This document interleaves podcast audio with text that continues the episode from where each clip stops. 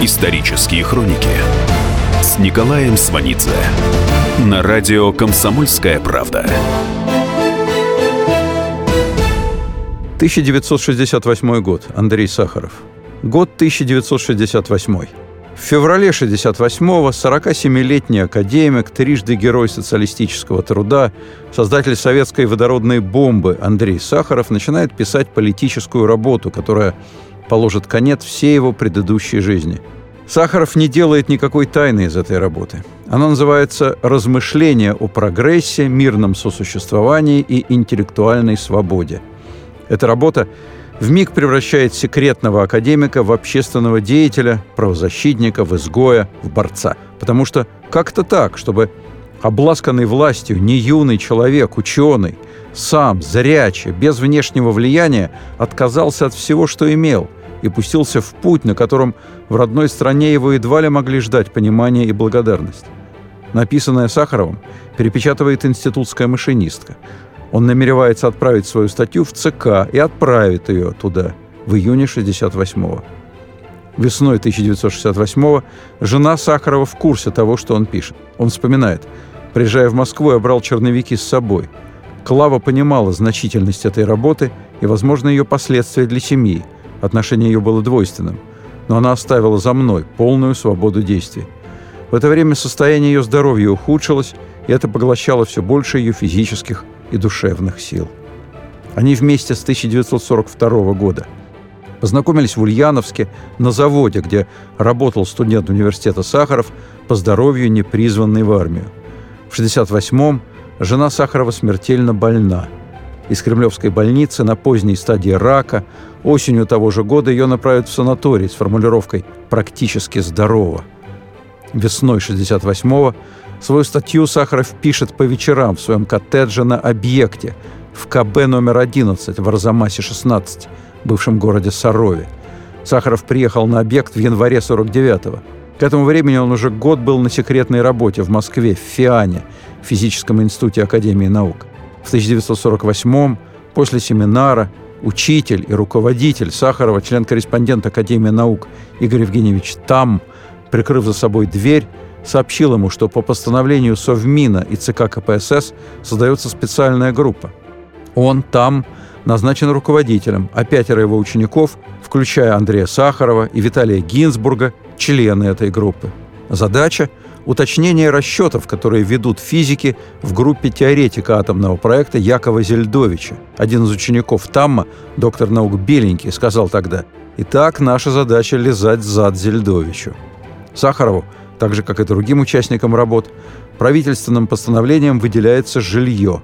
Сахаров с женой получает 14-метровую комнату. Рядом по длинному коридору еще 10 семей, общая кухня, уборная на лестничной площадке, одна на две квартиры. Ванной нет. Это их первая собственная жилплощадь. До этого съемные углы. Сахаров пишет, так начался один из лучших, счастливых периодов нашей семейной жизни с Клавой – Летом того же года они живут на берегу канала Москва-Волга. У Сахарова интереснейшая работа, он так и скажет «рай для теоретика». Он имеет в виду разработку конструкции водородной бомбы. Пару месяцев он пытается доработать конструкцию, пришедшую от группы Зельдовича. А потом придумывает собственную конструкцию водородной бомбы. Она получает аппетитное название «слойка». Всего через несколько недель Виталий Гинзбург изобретает начинку для сахаровской слойки. В начале следующего, 1949 года, один из авторов советской водородной бомбы Гинзбург будет объявлен безродным космополитом, который не задумывается о приоритете советской науки. Фатальных последствий это не имело, но на объект Гинзбурга не пустят. У него жена, в прошлом репрессированная, потом амнистированная, но с ограничением места жительства. Гинзбург остается в Москве – и в 1950 году делает работу, за которую в 2003 получит Нобелевскую премию. Ландау тоже ни разу не был на объекте. Он работает на спецпроект в Институте физпроблем у Капицы. Правда, сам Петр Леонидович Капица в это время устранен из института после конфликта с Берией и отказа от участия в атомном проекте. Ландау работает на водородный спецпроект, но у него особая позиция. О позиции Ландау хорошо известно КГБ – из прослушки. Ландау говорит, надо употребить все силы, чтобы не войти в гущу атомных дел. Я не заведен до уровня ученого-раба, и это все определяет. Ландау не проявляет в спецпроекте никакой инициативы, выполняет только поставленные задачи. Хотя то, что он делает, он делает блестяще. Академик Халатников говорит, Ландау понимал, что участвует в создании страшного оружия для страшных людей. Но у Ландау в прошлом, в 1938-м, год в тюрьме на Лубянке, пытки. Ландау освобожден в 1939-м благодаря усилиям Капицы, вследствие особой переписки Капицы со Сталиным. Ландау освобождают под личную ответственность Капицы.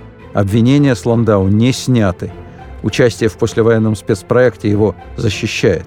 Но год в лубянской тюрьме окончательно сформировал его представление о советской власти. Из прослушки Ландау. Если наша система мирным способом не может рухнуть, то Третья мировая война неизбежна. Так что вопрос о мирной ликвидации нашей системы есть вопрос судьбы человечества по существу. Ландау уходит из спецпроекта сразу после смерти Сталина. Академик Халатников, принявший дела у Ландау, вспоминает их разговор после смерти Сталина. Ландау сказал «Все, его нет, я его больше не боюсь, и я больше этим заниматься не буду». Сахаров остается в проекте и с объекта не уезжает. Объект воспринимается как нормальная форма организации жизни и работы – Совмещение на объекте научно-исследовательского института, заводов, полигонов и лагеря – это данность. Заключенные строят заводы, полигоны, дома для сотрудников института. Сотрудники института иногда помогают им едой. Когда срок заключения кончается, освободившихся ссылают на вечное поселение в северные районы, где они и умирают. Сотрудники института, в свою очередь, не могут навестить родных – не могут поехать к заболевшим или на похороны, не получив разрешения режимного отдела. Сахаров после переезда на объект 7 месяцев не имеет с семьей никакой связи. Ни по почте, ни по телефону. Сахаров пишет, «Мы видели себя в центре огромного дела. Несомненно, что очень высокий уровень зарплаты, правительственные награды, привилегии почетного положения тоже были существенным поддерживающим элементом. И ничего отвлекающего, все где-то далеко, за двумя рядами колючей проволоки, вне нашего мира. Исторические хроники с Николаем Сванидзе на радио «Комсомольская правда». Активная, в смысле активная научная жизнь на объекте позволяет многого не знать. Круг общения также крайне ограничен. На самом деле Сахаров к такому стилю жизни вполне подготовлен с детства своими родителями. Они не хотели, чтобы их сын получил советское воспитание. Они сделали крайне нестандартный ход для начала 30-х годов. Родители Сахарова обеспечили ему домашнее образование. Сколько возможно, они ограждают сына от агрессивной реальности, позволяют его внутреннему миру сложиться в нормальной домашней обстановке – и никаких разговоров о том, что творится за стенами дома. Сахаров вспоминает. «Папа боялся, что если я буду слишком много понимать, то не смогу ужиться в этом мире. И, быть может, скрывание своих мыслей от сына сильнее всего характеризует ужас эпохи. У отца Сахарова детство было спокойным и обеспеченным. Он ученик одной из лучших частных гимназий у Арбатских ворот. К тому же по классу рояля окончит Гнесинское училище с золотой медалью – но станет физиком. Отец Сахарова – выпускник Московского университета, его учитель – знаменитый физик Лебедев. Его сын родится в другой исторической реальности. Андрей Дмитриевич 21 года рождения. Это разгар первого советского голода. Чтобы прокормить сына, отец будет ездить в отдаленные губернии в поисках продуктов. В разветвленной сахаровской семье в голод умерли несколько малолетних детей – Продолжение слушайте через несколько минут. Исторические хроники с Николаем Сванидзе на радио «Комсомольская правда». Каждую субботу с 16 до 17 часов на радиостанции «Комсомольская правда» я, Леонид Альшанский, почетный адвокат России, веду передачу «Народный адвокат» и отвечаю на ваши вопросы по проблемам административного права, ГАИ, таможенник, пограничник, гражданского права, дачной амнистии, земельных отношений, обманы страховых компаний. Обо всем этом вы услышите в наших передачах каждую субботу с 16 до 17 часов. Исторические хроники с Николаем Сванидзе на радио «Комсомольская правда».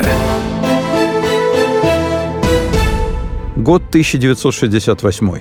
Андрей Сахаров из русской интеллигентной семьи. После рождения сына Сахаровы год живут в подвале в Мерзляковском переулке. Сахаров в воспоминаниях пишет «Папа носил меня гулять по переулку на ногах. Коляски не было. Потом Сахаровы трех ветвей и трех поколений, человек 12, съедутся в одной квартире в Гранатном переулке. Это будет коммуналка, кроме них еще две семьи, но так вместе легче выживать. По линии матери род Софиана, дворянский. По линии отца бабушка из дворян, но сочувствовала и помогала участникам революционно-террористической организации «Народная воля». Дед из семьи священников в третьем поколении, но сам получил юридическое образование. В молодости стоял под надзором полиции. В дальнейшем успешный адвокат, один из создателей партии кадетов, адвокат Сахаров в числе составителей большого издания «Против смертной казни». В нем опубликована знаменитая статья Льва Толстого «Не могу молчать». Сталинский террор выпотрошит большой сахаровский род. Сахаров в воспоминаниях перечисляет всех своих пострадавших. Брат отца, дядя Ваня, юрист, в конце 20-х рисует карикатуру на Сталина с хищными зубами, клыками. Но арестован позже, в 1930-м, за помощь университетскому товарищу в выезде из СССР. Выходит через два года. В 1935 году арестован опять, сослан бакинчиком на Волгу. В третий раз арестован в войну. Умрет от истощения в тюрьме. Муж тетки Сахарова, офицер царской и колчаковской армий, расстрелян в середине 30-х. Младший брат матери Сахарова, Владимир, погиб в лагере. Старший брат матери Сахарова, Константин, арестован в 37-м, погиб на допросе. Младшая сестра матери, Таня, и ее муж в лагере. До лагеря, во второй советский голод, начало 30-х, тетя Таня подбирает на вокзальной площади в Москве умирающего мальчика, выхаживает, усыновляет. Он станет высококвалифицированным специалистом-электриком, будет работать на монтаже всех больших ускорителей в СССР. Отец Сахарова при сыне напрямую единственный раз выскажется о Сталине в 1950 году, резко отрицательно, в предельной эмоциональной форме. Сахаров пишет – он так при этом был взволнован, что мама испугалась, чтобы ему не стало плохо. Сахаров в это время уже вовсю работает в проекте по созданию водородной бомбы.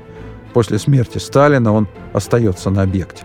В день объявления о смерти Сталина Сахаров скажет жене в письме «Я под впечатлением смерти великого человека. Думаю о его человечности». В воспоминаниях Сахаров потом напишет «Очень скоро я стал вспоминать эти слова с краской на щеках как объяснить их появление. До конца я сейчас этого не понимаю. Ведь я уже знал об арестах безвинных, пытках, голоде, но я не соединял все в одну картину. Где-то в подсознании была внушенная пропаганда и мысль, что жестокости неизбежны при больших исторических событиях. В общем, получается, что я был более внушаем, чем мне это хотелось бы о себе думать. И главное, потому что я многого достиг – я невольно создавал иллюзорный мир себе в оправдании. После смерти Сталина он пробудет на объекте еще 18 лет. В воспоминаниях Сахаров пишет, во время суда над Синявским и Даниэлем я был еще очень в стороне, практически я о нем не знал. Сахаров имеет в виду процесс над писателями Синявским и Даниэлем, осужденными по антисоветской статье за литературные произведения, опубликованные за границей, на лагерные сроки и ссылку – Суд проходил в феврале 1966 года. И значит, в этот момент Сахаров был еще далек от общественной жизни. Сахаров вспоминает, даже на речь Шолохова на 23-м съезде, где он говорил, что в наше время таких, как Синявский и Даниэль, расстреливали, почти не обратил внимания.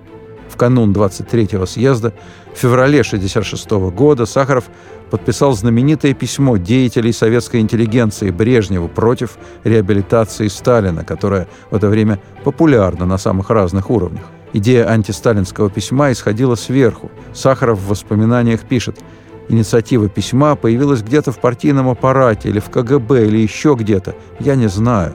Сахаров подразумевает антисталинские круги в аппарате ЦК и аппарате КГБ.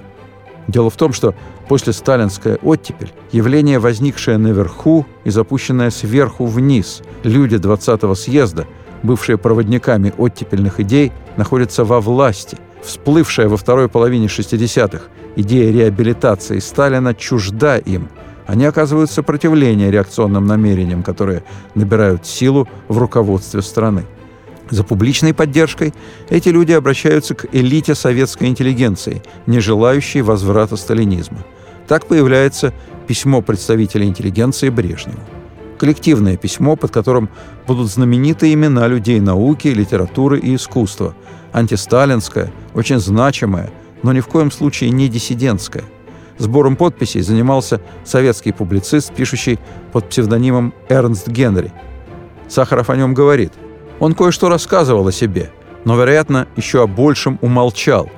В начале 30-х он находился, насколько я могу понять, на подпольной работе в Германии, попросту говоря, был агентом Коминтерна. Потом Генри жил в Англии, сотрудничал с советским посольством. Во время войны возглавлял представительство Совинформбюро в Англии. После войны он в СССР. 3 марта 1953 года арестован, обвинен в шпионаже, год на Лубянке. При Хрущеве и после Хрущева Генри – известный советский журналист-международник. В январе 1966 его знакомят с Сахаровым. Генри говорит, что знает о выступлении Сахарова в Академии наук в защиту генетики.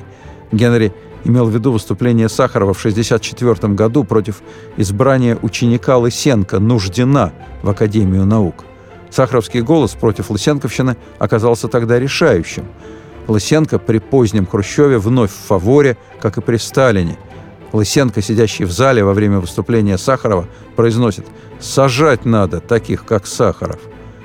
Придя к Сахарову, Генри приносит с собой и показывает Сахарову свое открытое письмо Илье Эренбургу, написанное в связи с воспоминаниями Эренбурга, опубликованными в «Новом мире». Письмо Эрнста Генри Оренбургу в самоздатовском варианте ходит по рукам и широко известно в среде интеллигенции. Повод для открытого письма – Сталин. Сахаров читает. Эрнст Генри пишет Илье Оренбургу. «Вы говорите, что не любили и боялись Сталина. Вы отмечаете, что при нем мы не могли жить в ладу со своей совестью. Но теперь вы говорите, что Сталин – это сплетение зла и добра, а это политически оправдательный приговор Сталину. Не вам бы это делать, Илья Григорьевич. Вот такой человек, Эрнст Генри, приходит к Сахарову и сходу предлагает ему подписать письмо на имя Брежнева против реабилитации Сталина. В воспоминаниях Сахаров уточнит, но Генри ни в коем случае не был диссидентом. Сахаров напишет, «Я прочитал составленное Генри письмо, там не было его подписи. Он объяснил, что будут подписывать знаменитости. В обращении за подписью к Сахарову нет никакого подтекста – Сахаров не единственный академик в числе подписавшихся и не единственный в этом списке имевший отношение к атомному проекту. К академикам и другим представителям интеллигенции обращаются за подписями потому, что они действительно придерживаются либеральных позиций, но при этом всегда остаются в рамках и не уходят в вольное диссидентство. Им есть что терять. И это не только положение, но и профессия, которой они преданы, которая и составляет смысл их жизни – Ничто не предвещает, что один из подписавшихся, Сахаров, выбьется из принятых и допустимых рамок поведения. Меньше чем через год, 3 декабря 1966 из почтового ящика своей московской квартиры Сахаров достает письмо с приглашением прийти 5 декабря, в День Конституции, к памятнику Пушкину, где состоится молчаливая демонстрация в защиту политзаключенных письме предлагается прийти за 5-10 минут до 6 вечера, а ровно в 6 снять шляпу в знак уважения Конституции и простоять молча одну минуту. В 1966 году такая демонстрация проводится в Москве уже во второй раз. Автор идеи – сын поэта Есенина, диссидент Александр Есенин-Вольпин. Но Сахаров тогда этого не знал. Сахаров рассказывает о приглашении жене. Она не возражает против того, чтобы он поехал, но говорит, что это чудачество. Сахаров вспоминает. «На такси я доехал до площади Пушкина. Около памятника стояло несколько десятков человек. Все были мне незнакомы. В шесть часов половина из них сняли шляпы. Я тоже. Как я потом понял, другая половина, не снявшая шляпы, были сотрудники КГБ. Потом я подошел к памятнику Пушкину и громко прочитал надпись на одной из граней основания «И долго буду тем, любезен я народу». В следующем, 1967 году, ситуация резко меняется. Сахаров звонит Андропову по поводу тяжелого положения писателя Юлия Даниэля, находящегося в мордовском лагере. Это совмещение старой и новой реальности. Сахаров звонит Андропову с суперзакрытого объекта и просит улучшить положение политзаключенного. Андропов пытается влиять на Сахарова через его ведомственного начальника, министра Средмаша Славского и сахаровского начальника на объекте, академика Харитона. Бесполезно. Исторические хроники с Николаем Сванидзе на радио «Комсомольская правда». Год 1967. В июле Сахаров пишет Суслову. Это девятистраничное письмо, к которому прилагается текст статьи, написанной в виде диалога с тем же Эрнстом Генри для предполагаемой публикации в литературной газете. И письмо, и статья посвящены одной проблеме. Сахаров говорит «мир на краю пропасти». Причем опасность и близость всемирной катастрофы Сахаров связывает не с наличием и совершенствованием ядерного оружия, которым он занимается 18 лет. Ядерное оружие – фактор сдерживания, и поэтому, как ни парадоксально, фактор сохранения мира. Крайняя сахаровская беспокойность связана с разработкой системы ПРО, системы противоракетной обороны. Сахаров не только разработчик средств нападения. По роду работы он компетентен и в разработке системы обороны. Так вот, Сахаров считает, создать ПРО от массированного нападения нереально. Но система ПРО порождает иллюзию неуязвимости и, значит, увеличивает опасность развязывания ядерной войны. Кроме того, ПРО – это пустая трата огромных денег и втягивание в разорительную гонку вооружений. Сахаров полагает, что система противоракетной обороны может сработать только против ракетной агрессии малого масштаба, то есть против террористов. То есть Сахаров говорит о том, что станет актуально через 30 лет, в 90-х годах 20 века. Продолжение слушайте через несколько минут. Исторические хроники с Николаем Сванидзе на радио «Комсомольская правда».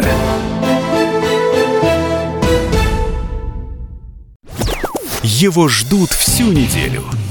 На него строят планы. Его наступлению радуются – утро выходного дня на радио «Комсомольская правда». Итоги недели и оперативные новости в прямом эфире. Включайте нас по выходным с 8 утра по московскому времени. Исторические хроники с Николаем Сванидзе на радио «Комсомольская правда».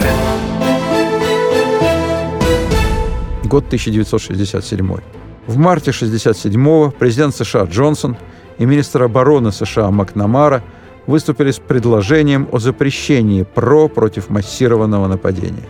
Американские эксперты, уверенные, как и Сахаров, в неэффективности ПРО, убедили руководство США в бессмысленности затрат в этом направлении. Именно в связи с этим Сахаров и пишет свое письмо. Сахаров подчеркивает, что запрет на ПРО – это проявление здравого смысла. Американского президента следует поддержать. Сахаров ссылается на мнение своих коллег относительно ПРО, в частности, на мнение академика Харитона. Сахаров просит Суслова показать письмо Брежневу. В том же письме Сахаров формулирует «Кредо прогрессивных ученых – прогрессивной интеллигенции во всем мире открытое и непредвзятое обсуждение всех проблем, включая самые острые. Публикацию сахаровской статьи в ЦК сочли нецелесообразной. Доводы Сахарова относительно ПРО не учтены. И в СССР, и в США представители военно-промышленного комплекса давят и требуют продолжения работ. СССР на предложение США о запрете ПРО не отвечает. СССР хранит молчание. Осенью 1967-го США объявляют о начале строительства первой системы ПРО. В СССР систему ПРО обещают сдать к 50-летию Октябрьской революции, но не успевают. Сдадут почти на 10 лет позже. На фоне всего этого, и прежде всего на фоне нового витка гонки вооружений, в январе 1968 Сахаров и приступает к написанию работы под названием «Размышления о прогрессе, мирном сосуществовании и интеллектуальной свободе». Она начинается совершенно академическим предисловием. В работе сформулирован тезис о том, что единственной альтернативой гибели человечества является сближение социалистической и капиталистической систем, которая будет сопровождаться демократизацией и демилитаризацией. Итак, только сближение СССР и Запада позволит миру избежать ядерной катастрофы. На любом другом пути человечество ожидает гибель. Выбора нет, констатирует Сахаров. Сахаров предлагает механизм сближения СССР и Запада. Человечеству необходима интеллектуальная свобода, свобода получения и распространения информации, независимо от государственных границ, свобода бесстрашного обсуждения, свобода придерживаться своих убеждений. Интеллектуальная свобода – это путь к терпимости и безопасности от страха и догматизма. Сахаров, проведший 18 лет на закрытом объекте, продолжает – Подавление интеллектуальной свободы – это путь к созданию полицейских, диктаторских режимов, таких как режим Сталина, Гитлера и Мао Цзэдуна. Сахаров ставит на одну доску Гитлера и Сталина. При очень многих общих чертах есть и определенные различия. Сталинизм – гораздо более изощренный заряд лицемерия и демагогии – опора не на откровенно людоедскую программу, как у Гитлера, а на социалистическую идеологию, которая явилась удобной ширмой для обмана. Она сочетается с цепной реакцией пыток, казней и доносов, с оболваниванием миллионов людей, в большинстве своем не трусов и не дураков. Сахаров пишет об уничтожении крестьян, о выселении народов. Сахаров повторяет, сталинский режим антинародный – Сталинизм – это создание особого класса бюрократической номенклатурной элиты, которая пользуется явными и тайными привилегиями. Сахаров пишет, «Сегодня необходимо всемерно ограничить влияние неосталинистов на нашу жизнь. Неосталинизм – это выражение интересов бюрократической элиты, которые расходятся с чаяниями нашего народа и прогрессивного человечества». В начале мая 1968 года Сахаровскую рукопись уже читают знакомые – 22 мая 1968 глава КГБ Андропов получает один из экземпляров статьи. КГБ при Совете министров СССР. Совершенно секретно. 16 мая Сахаров предложил одной из машинисток отпечатать пять экземпляров, имеющихся у него материалов. По получении данных о политическом характере размножаемого документа принятыми мерами удалось добыть одну из его копий, начиная со страницы 6. Приложение. Текст на 36 листах – страница с 6 по 41. Председатель Комитета госбезопасности Андропов. Андропов сообщает о Сахаровской статье в Политбюро. Андропов вызывает к себе академика Харитона и говорит об опасности передачи Сахаровской рукописи за границу. Харитон в поезде по дороге на объект рассказывает Сахарову о встрече с Андроповым. Сахаров дает Харитону почитать свою статью. На утро спрашивает «Ну что?» «Ужасно», — отвечает Харитон. Форма ужасная. Харитон усмехается. О форме я и не говорю. Ужасно содержание. Сахаров говорит. Содержание соответствует моим убеждениям.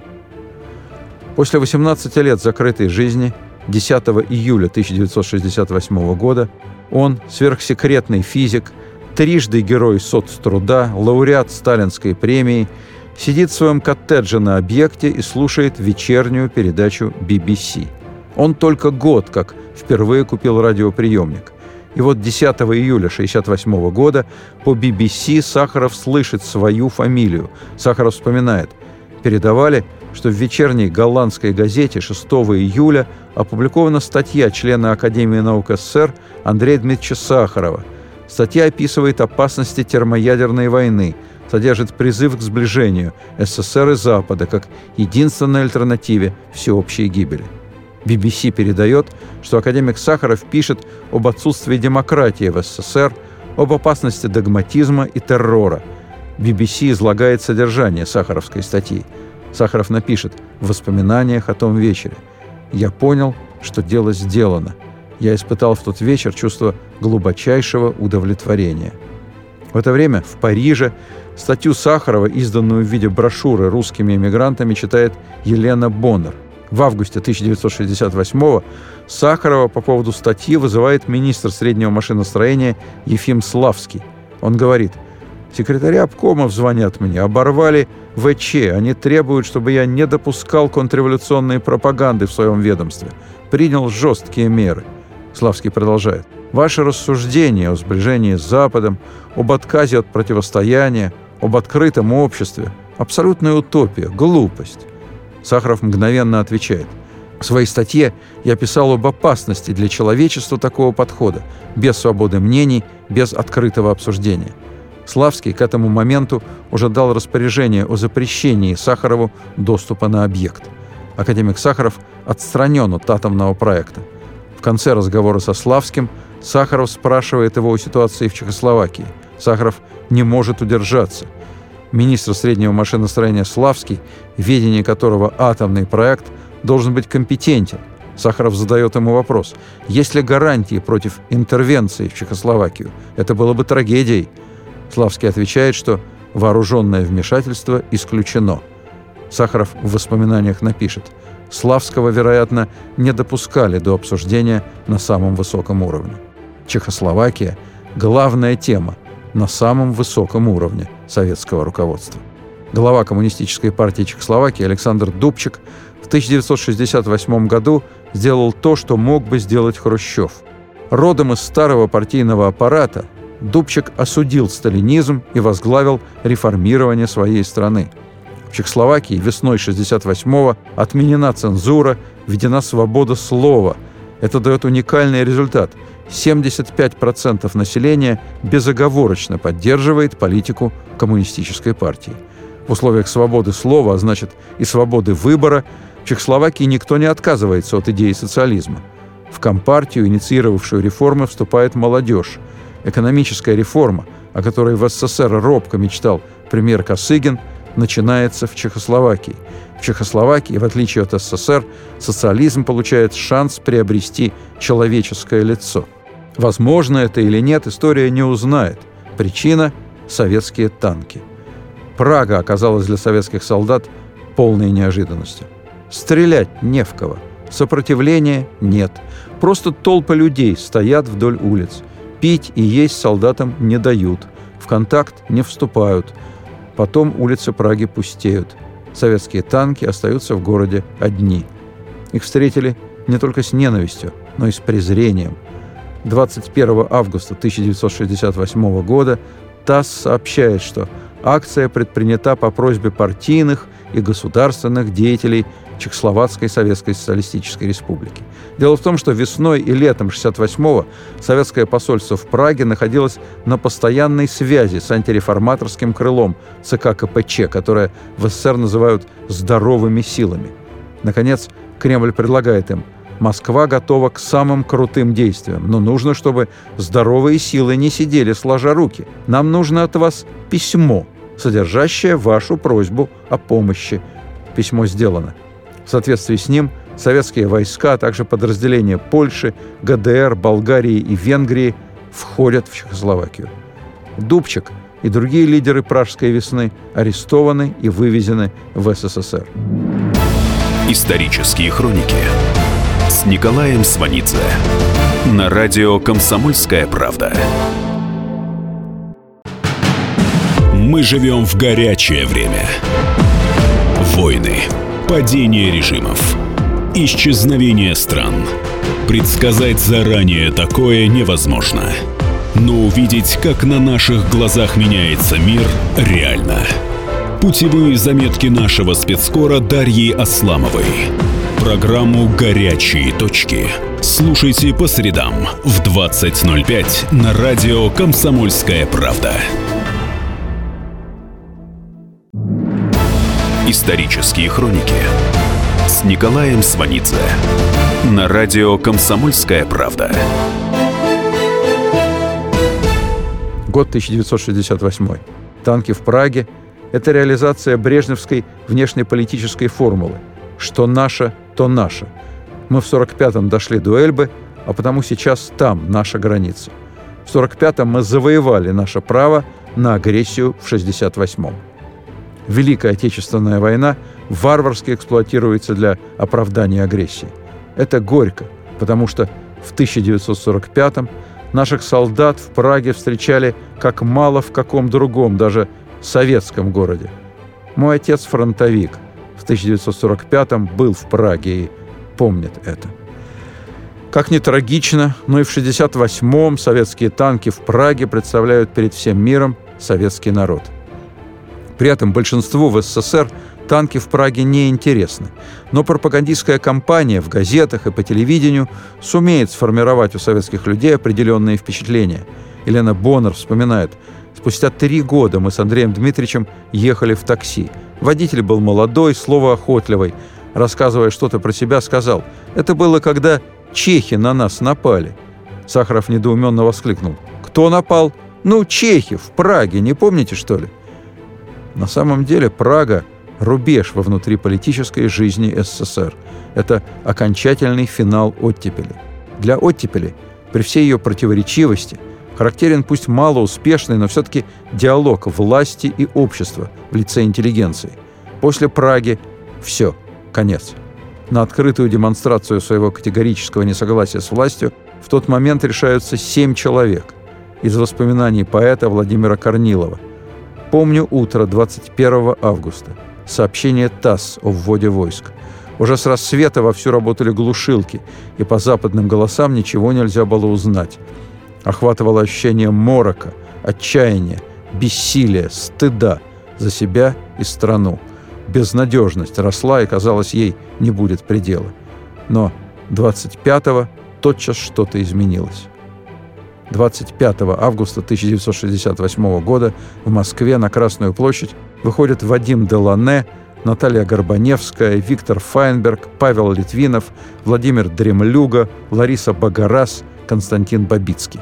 В 12 часов дня на лобном месте они стоят с плакатами «Руки прочь от ЧССР» «За нашу и вашу свободу», «Долой оккупантов» и выкрикивают лозунги того же содержания – они не выступают от лица народа, они говорят только от собственного имени. Они моментально арестованы. 27 августа 1968 года Сахаров звонит Андропову. Когда-то Курчатов распорядился пускать Сахарова в Институт атомной энергии без пропуска, и он идет в институт, в кабинет академика Александрова и звонит по ВЧ Андропову. Сахаров говорит, что очень обеспокоен судьбой арестованных после демонстрации на Красной площади – Андропов отвечает, что он крайне занят в связи с событиями в Чехословакии, что он почти не спал последнюю неделю. Сахаров звонит Андропову после встречи с Солженицыным. Сахаров ищет возможность выразить свою позицию по поводу советского вторжения в Чехословакию. Возникает идея письма интеллигенции. Один из вариантов текста предложен режиссером Ромом. Первым свою подпись на письме ставит академик Там. 24 августа 1968 года из Рязани приезжает Солженицын. Они впервые встречаются с Сахаровым в доме общих знакомых на Зоологической улице. Они пришли с разных сторон.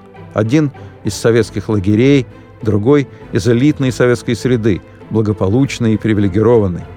Солженицын, убежденный в тупиковости западной цивилизации. Сахаров – убежденный в необходимости сближения с Западом, потому что нет ни одной ключевой проблемы, которую можно решить в национальном масштабе. Солженицын из мира русского языка, Сахаров из интернационального мира науки. Солженицын в 1968-м уверяет Сахарова, что тот преуменьшает преступления Сталина и напрасно отделяет Сталина от Ленина. Это единый процесс уничтожения и развращения – Для Солженицына марксизм – порождение Запада, который нарушил здоровую русскую линию развития. Сахаров сомневается в том, что дело только в марксизме. У них множество противоречий, но друг о друге они вспоминают с огромным уважением.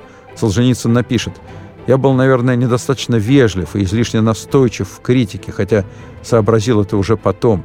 Но он сам ни в чем не обиделся, хотя поводы были. Он объяснял, слабо растерянно улыбался – а не обиделся ни разу, нисколько, признак большой, щедрой души.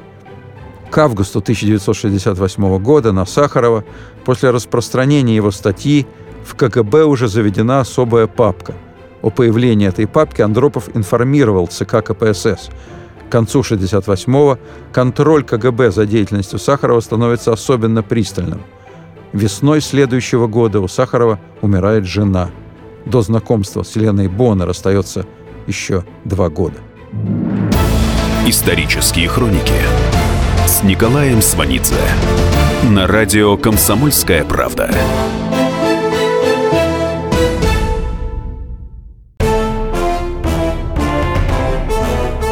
Товарищи солдаты и офицеры российской армии. Полковник Баронец разрешает обратиться. Звоните и задавайте накопившиеся вопросы. Угроза НАТО, жилье для военнослужащих и перевооружение России. Обо всем этом Виктор Баронец знает лучше других. Программу «Военный ревю» слушайте по будням с 5 вечера по московскому времени.